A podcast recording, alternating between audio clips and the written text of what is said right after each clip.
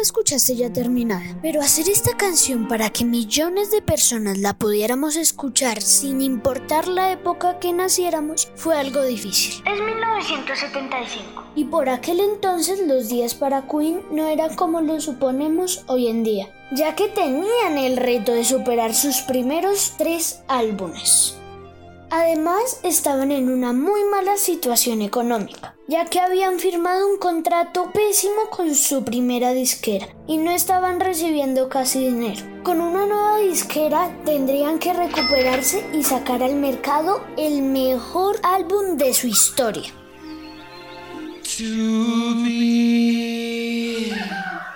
Freddy abre sus ojos una mañana y comienzan a llegar a su mente sonidos que luego van a sus manos y finalmente al piano.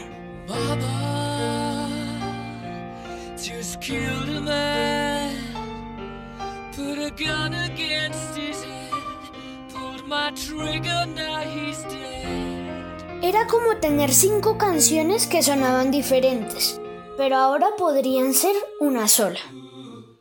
Una historia comienza a crearse. Con conversaciones entre el bien y el mal, confesiones a mamá, van llegando escenas y situaciones que durante años cientos de fans hemos tratado de darle significado. Podría unir partes, palabras y no tener ningún significado, sino más bien alimentar la imaginación de quien la escuche. En este episodio les contaré mi teoría sobre la Rapsodia Bohemia.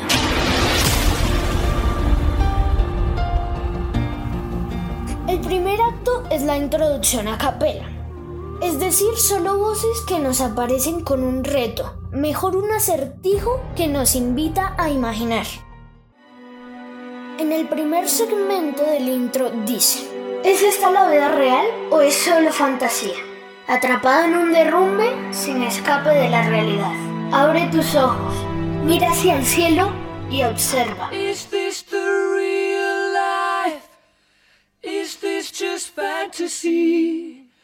Caught in a landslide, no escape from reality.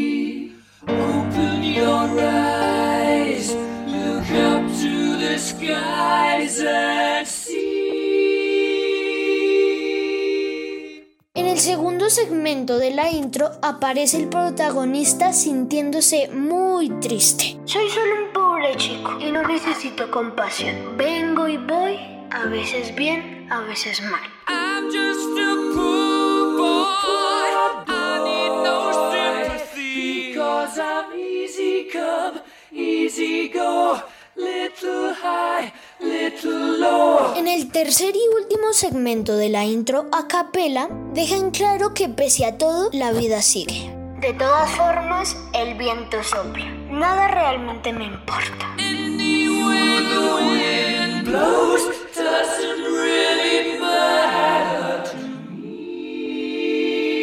Aquí comienza el segundo acto con una balada o canción suave en donde el protagonista hace una gran confesión. Mamá, maté a un hombre. Puse una pistola en su cabeza, apreté el gatillo y ahora está muerto. Mamá, la vida acaba de empezar. Pero ahora voy a dejarlo todo atrás. Mamá, no quise hacerte llorar.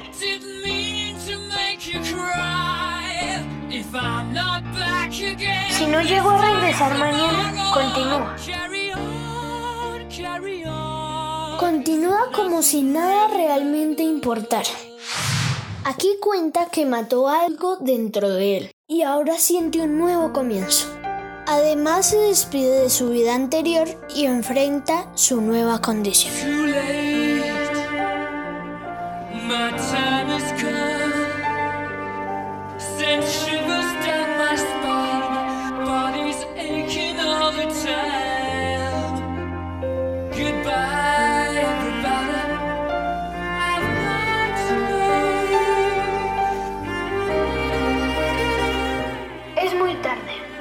Llegado.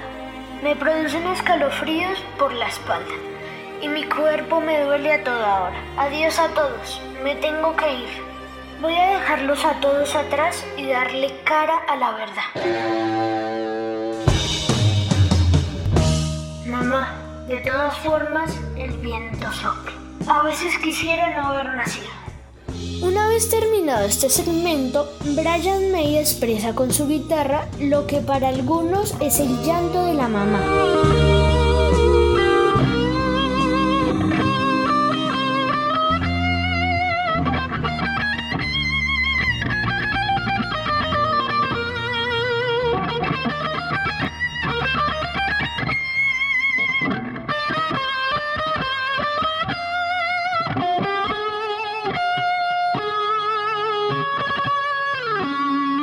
Para mí es un lindo solo dentro de una balada, no más. Es el momento del tercer acto, que para muchos es el alma de la canción, la ópera. Veo una pequeña silueta de un hombre. Escaramuz, escaramuz. ¿Harás un fandango? Rayos y relámpagos me asustan demasiado. Galileo, Galileo.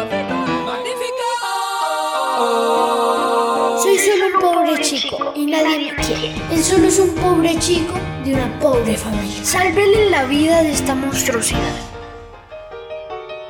Fácil viene y se va. ¿Me van a dejar ir? Bismillah, No, no te dejaremos ir. Déjenlo ir. Bismillah, No te dejaremos ir. Déjenme ir. Bismillah. We will not let you go. We'll not let you go. Nunca te dejaremos ir.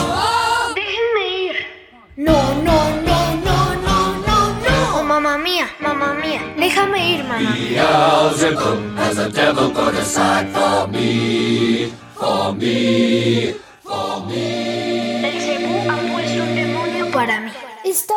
Es una conversación interna por su confusión. Voces que entran en discusiones porque él está encerrado en sí mismo. Allí estas le dan la bienvenida, lo asustan, se pelean por la razón y finalmente lo llevan a la desesperación del siguiente acto. Durante el cuarto acto le reprocha a Dios desesperadamente. ¿Y qué mejor que el rock fuerte para un reclamo?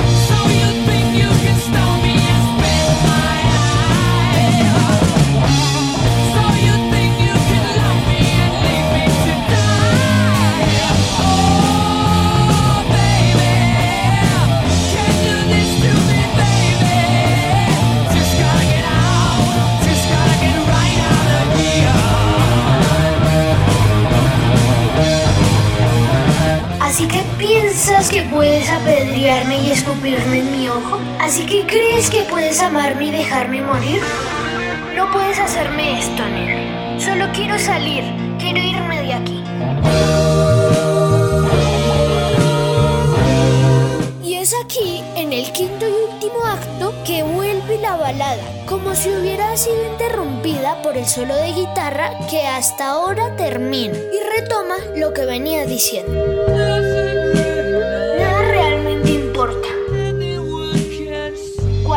Lo puede ver. Nada realmente importa para mí. De todas formas, el viento sopla.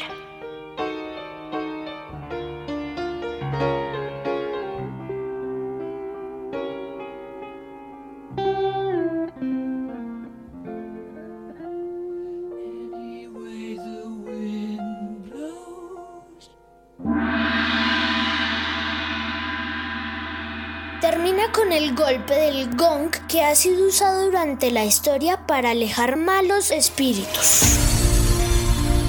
Esta es mi sensación hoy y con ello he aprendido que cuando en una canción o en una pintura o en un libro o en lo que sea logras encontrar tantas cosas y alimentar tu imaginación, sin duda estás frente a una obra de arte.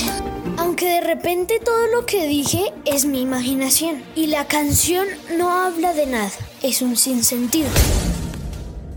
Bohemian Rhapsody ha sido la única canción en la historia que fue número uno en el mundo en tres décadas diferentes. En 1975 fue número uno por primera vez durante nueve semanas, siendo destronada por Mamma Mía de la agrupación ABBA. Curioso, ¿verdad? 16 años después sería nuevamente número uno en 1991 por 5 semanas y en 2018 fue su último número uno, esta vez en Spotify con más de 25 millones de oyentes. Cuenta con más de 60 versiones de artistas reconocidos, sin contar las interpretaciones en programas concursos o por orquestas sinfónicas y hasta guardias militares. Cientos de contenidos en YouTube alrededor de ella y dio nombre a la taquillera película del 2018 protagonizada por Rami Malek y producida por los mismos Queen, Brian May y Roger Taylor. En esta cinta el personaje Ray Foster, el incrédulo de la disquera Emmy, fue interpretado por el actor Mike Myers. Quien en 1992 protagonizó esa inolvidable escena dentro de un auto agitando la cabeza y cantando a todo pulmón Bohemian Rhapsody. En la película Wayne's World, El mundo según Wayne.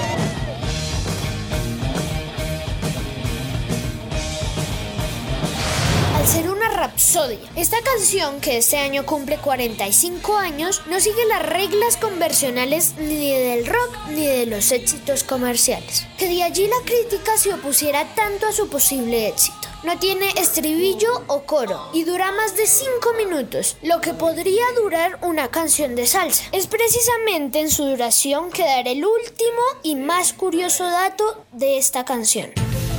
Dura 5 minutos y 55 segundos, es decir, 355 segundos. Lo curioso es que consta de 5 actos, lo que parecería una coincidencia. Pero si miramos el nombre que se colocó el cantante Farrokh Bulsara, Freddie Mercury, hace alusión al dios Mercurio quien inspiró el nombre al planeta Mercurio y que dentro de la numerología es el planeta del número 5. Casualmente a este número le corresponde el signo Virgo, al cual pertenecía Freddy. ¿Muy rebuscado o quizás algo premeditado por él mismo?